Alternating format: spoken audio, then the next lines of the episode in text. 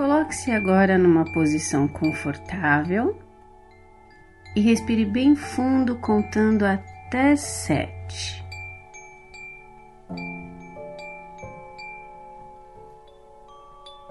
Isso.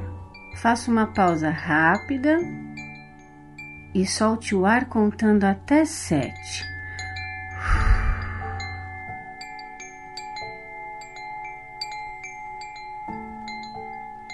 Mais uma vez. Respire fundo, contando até sete.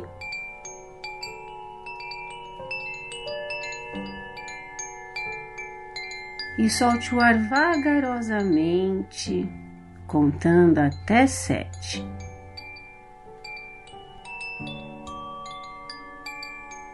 Mais uma vez, respire bem devagarzinho, contando até sete.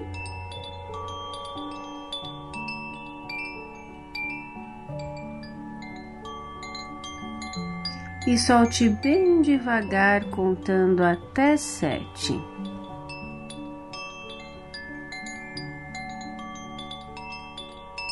Agora sim. Então vamos lá.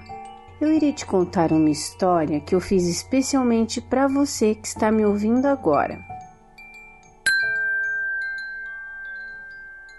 Era uma vez dois amigos. Estes dois amigos eles gostavam muito de estarem juntos. Nas tardes de inverno, eles adoravam fazer um lanchinho tomando um delicioso chocolate quente assim como comer mirtilos e morangos. No verão, logo pela manhã, quando iam para o parque brincar, eles se divertiam olhando as gotas de orvalho pingando das plantas do jardim. Eram muitas gotinhas que deslizavam e pingavam nas mãos pequeninas de Billy e do Joey. De vez em quando, os colibris bailavam em torno de suas cabeças como se quisessem participar da brincadeira também. Embora fossem muito amigos, eles eram muito diferentes. Billy gostava sempre de sair ganhando em tudo a qualquer custo. Toda brincadeira ele não gostava de perder. Joey não. Joey gostava sempre de equilibrar as coisas.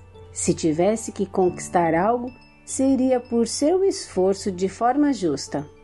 Por outro lado, os dois, mesmo sendo tão diferentes, sempre se ajudaram mutuamente.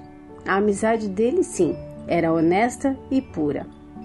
Certo dia, Billy e Joe estavam colhendo gravetos para a construção de uma cabana. Naquela hora, já teriam conseguido recolher uma quantidade suficiente para construir três cabanas.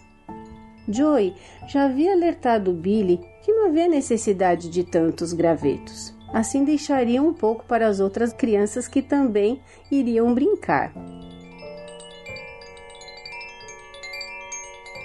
Naquele momento, duas crianças se aproximaram e perguntaram ao Billy se tinham gravetos sobrando. E rapidamente Billy respondeu que não.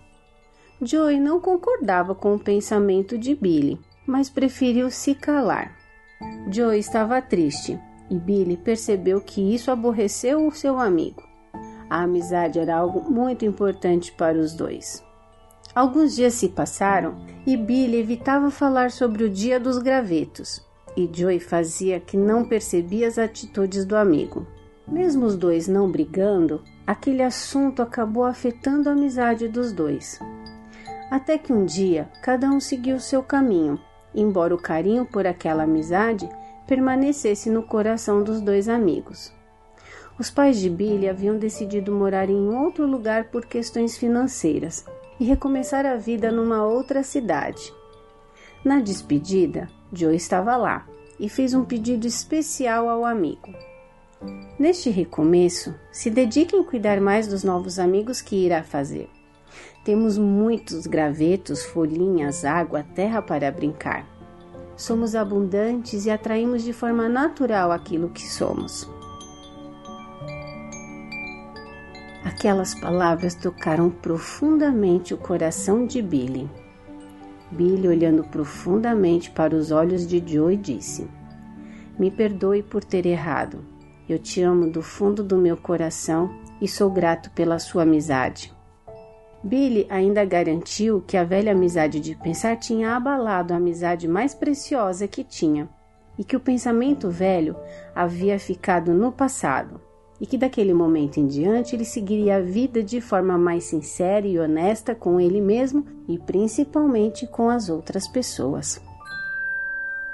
Mesmo distante, Billy sempre pensava em Joey e em suas orações ele imaginava o amigo sempre sorrindo e escorregando por dentro de uma pilastra azul iluminada e sempre pedia: Divino Criador, Pai, Mãe, Filho em um. Se eu, minha família, meus parentes e ancestrais lhe ofendemos, a sua família, parentes e ancestrais, em pensamentos, palavras, atos e ações, do início da nossa criação até o presente, nós pedimos seu perdão. Deixes tu limpar, purificar, liberar, cortar todas as recordações bloqueios, energias e vibrações negativas e transforme essas energias indesejáveis em pura luz. E assim está feito.